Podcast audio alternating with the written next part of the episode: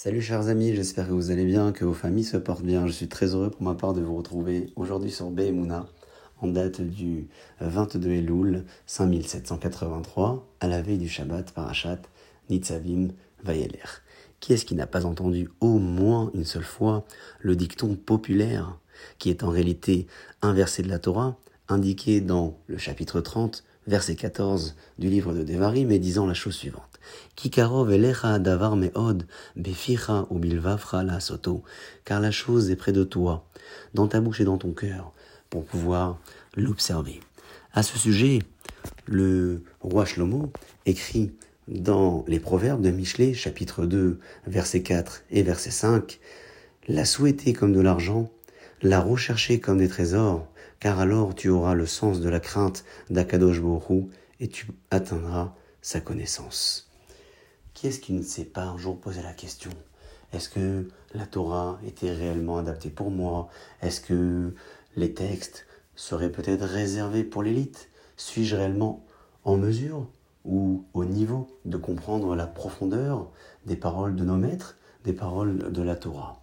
À cette question, la Torah a répondu en disant Kikaro davar meod, car la chose est près de toi.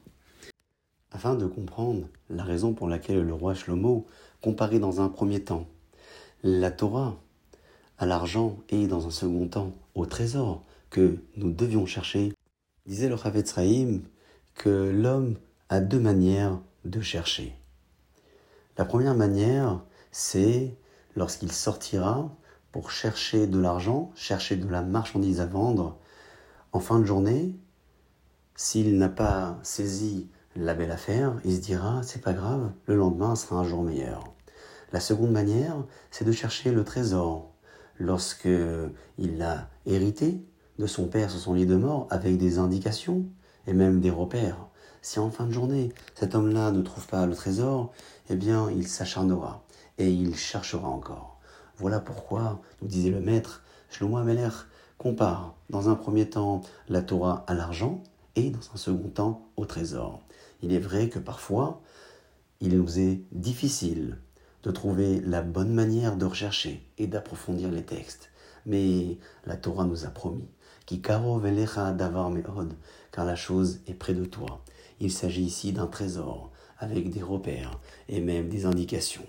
À nous le devoir de prendre le soin, d'étudier et d'analyser et d'approfondir pour sentir pleinement que la Torah fait partie de nous, que la Torah fait partie de notre identité et de notre réussite. Sur ce, chers amis, je vous souhaite de passer une excellente journée et je vous dis à très bientôt. Shabbat Shalom, voir.